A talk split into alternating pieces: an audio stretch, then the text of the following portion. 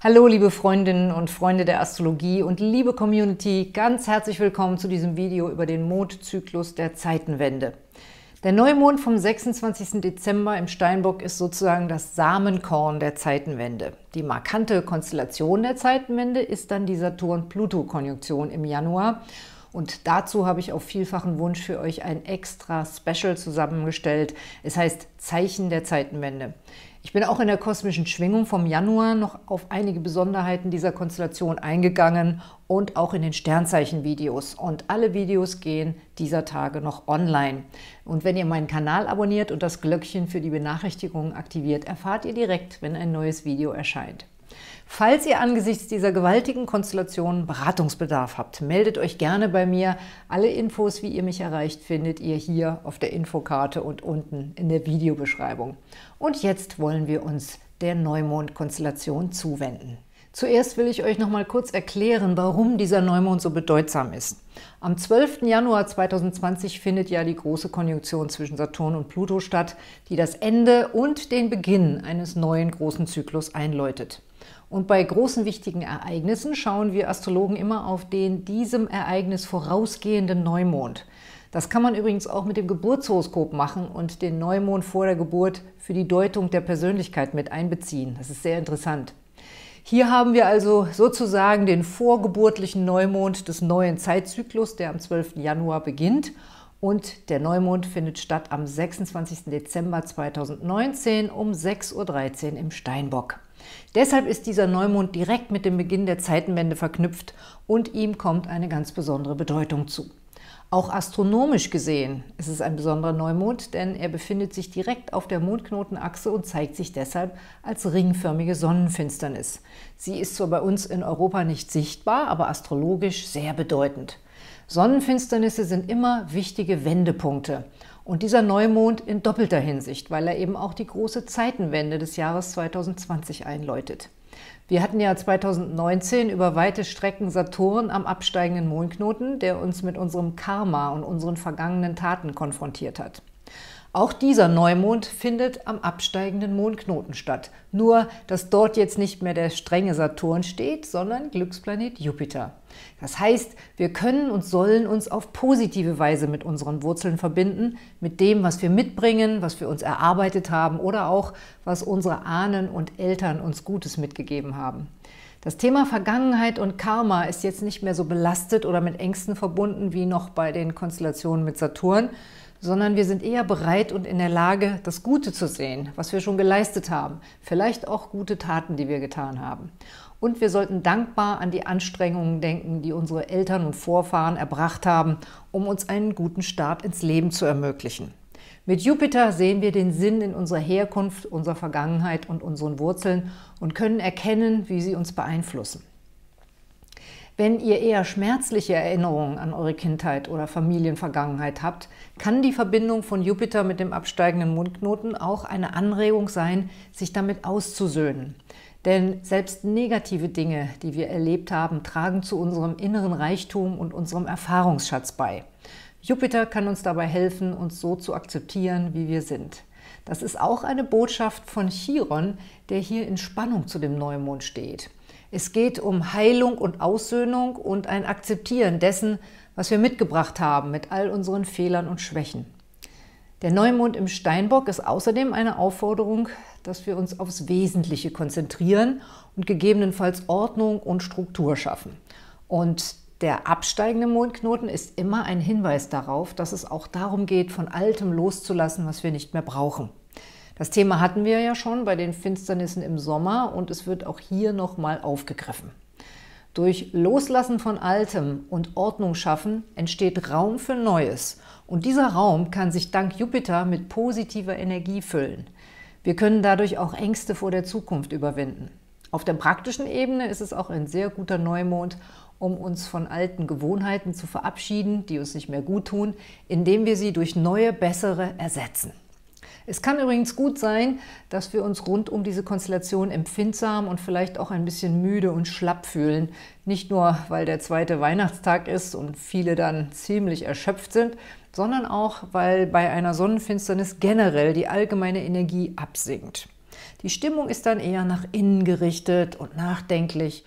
Trotzdem hat dieser Neumond auch eine visionäre und zukunftsgerichtete Kraft, weil er hier in einem sehr schönen Harmonieaspekt zu Uranus steht. Aber damit wir diese Zukunftsenergie empfangen und positiv nutzen können, sollten wir jetzt uns die Zeit nehmen, nochmal einen Blick zurück in die Vergangenheit zu werfen und uns damit zu stärken oder auszusöhnen. Ich hatte euch, glaube ich, in der kosmischen Schwingung vom Dezember schon empfohlen, die Weihnachtstage zu nutzen, um gemeinsam mit der Familie alte Fotoalben zu wälzen und sich gegenseitig an die schönen Dinge, die man zusammen erlebt hat, zu erinnern. Das könnte ein guter Weg sein, die kosmische Energie miteinander zu teilen und positiv auszudrücken.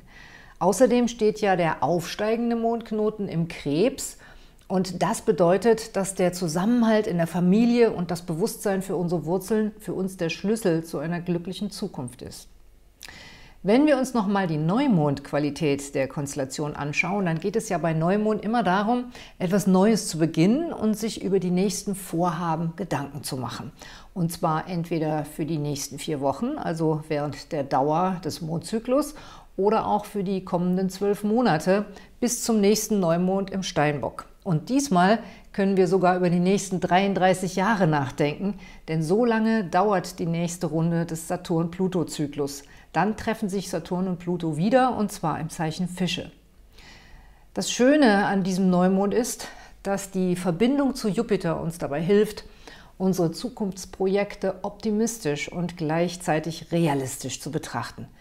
Dank Uranus können wir zwar weit in die Zukunft blicken, aber nur in machbaren, realistischen Schritten kommen wir zum Ziel. Und auf dieses Ziel müssen wir uns mit uns selbst oder anderen Beteiligten einigen und verpflichten, um es auch zu erreichen. Deswegen denkt auch ruhig für das ganze Jahr oder eben sogar für einen ganzen Lebensabschnitt voraus oder auch daran, was ihr euren Kindern hinterlassen wollt. Jetzt zum Jahreswechsel liegt es natürlich nahe, an das nächste Jahr zu denken. Und ein Jahr ist schnell um. Und seid euch darüber bewusst, dass die Fortschritte, die wir mit Jupiter im Steinbock erzielen, vielleicht nicht so spektakulär und schnell sind wie erhofft, aber sie führen zu dauerhaften und nachhaltigen Ergebnissen. Saturn und Pluto in dieser Neumondkonstellation erzählen uns, dass demnächst Entscheidungen anstehen, die langfristige Auswirkungen haben. Deswegen ist es ein Geschenk des Kosmos, dass Jupiter sich mit diesem Neumond verbindet, denn Jupiter lässt uns den Sinn in unseren Vorhaben und Entscheidungen erkennen oder suchen. Wenn wir den Sinn unseres Tuns erkannt haben und hinter unseren Entscheidungen stehen können, dann brauchen wir nicht unbedingt Angst davor zu haben, uns langfristig festzulegen. Schwierig ist diese Konstellation in allen Situationen, wo wir unsicher sind und nicht genau wissen, wo wir stehen und wo es für uns hingehen soll. Deswegen könnt ihr den Neumond auch nutzen, um euch auf Sinnsuche zu begeben. Und dabei solltet ihr euch überlegen, welche Sache in eurem Leben langfristig Bedeutung haben soll und wird.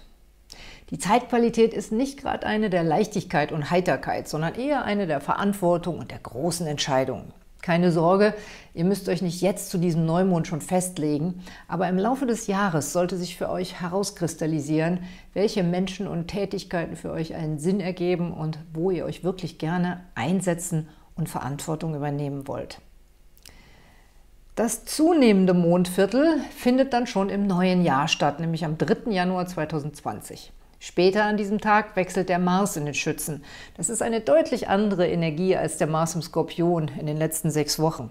Der Schütze ist ein Feuerzeichen und der Mars im Schützen wird uns gewissermaßen Feuer unter dem Hintern machen und wir verspüren dann vielleicht schon Lust, gleich in den ersten Wochen des Jahres wenigstens einen guten Vorsatz von den vielen in die Tat umzusetzen. Und jetzt beim ersten Mondviertel steht ja auch der Mond im Widder und will deswegen auch direkt nach vorne losstürmen.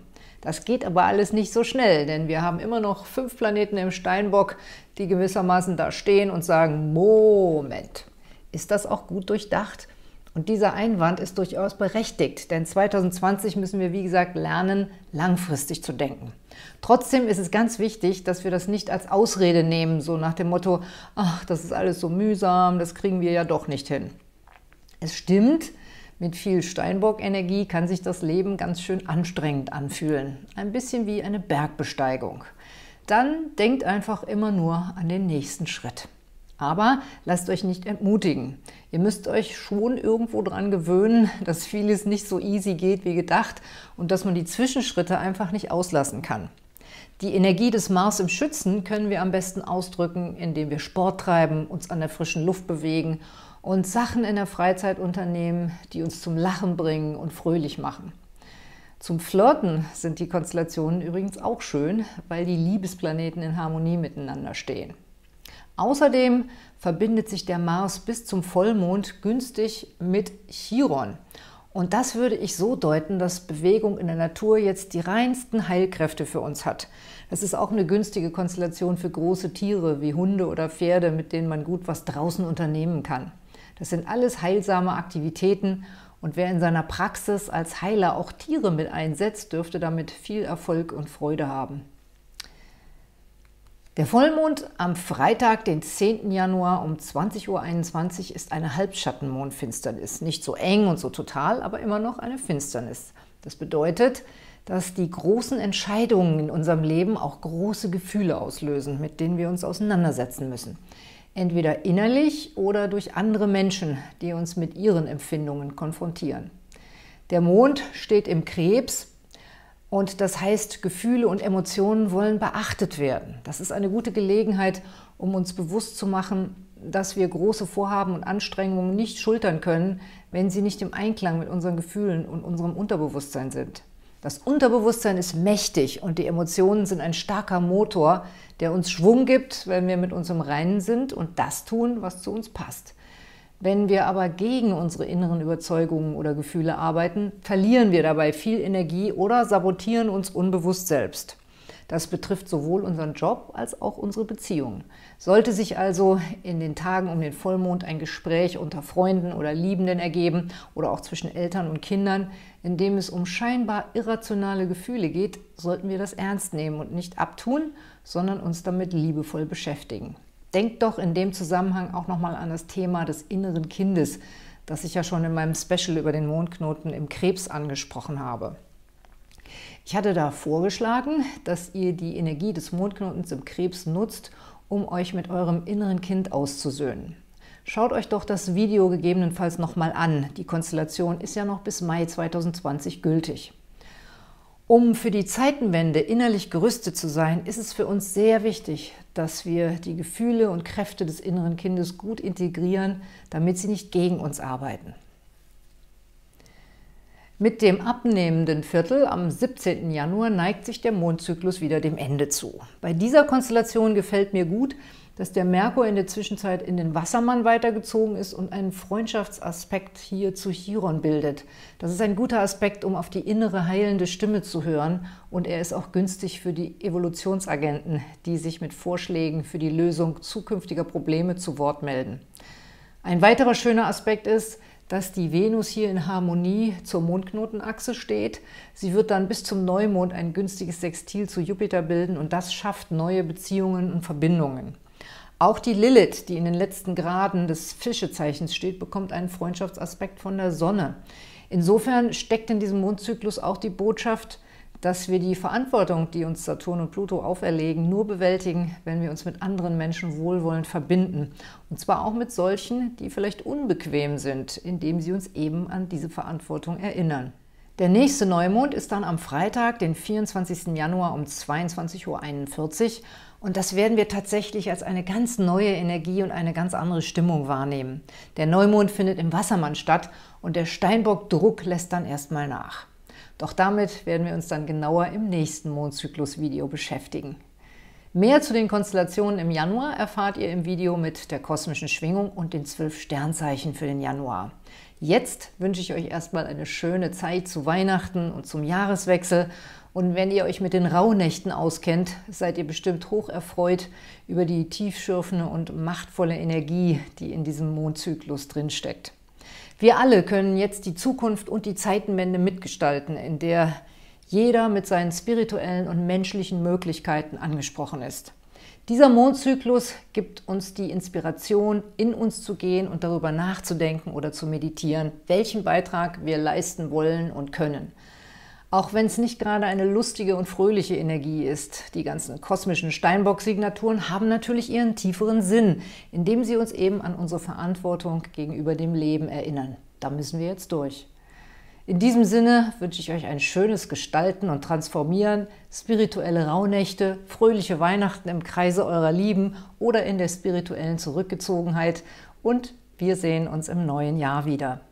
Bis dahin seid ihr mit Videos gut versorgt. Das Jahreshoroskop ist online und passend zu diesem Mondzyklus empfehle ich euch auch noch mein Saturn-Video, die Kunst zu manifestieren und das Mondknoten-Video Finde deine Heimat. Ich wünsche euch alles Gute mit den Sternen.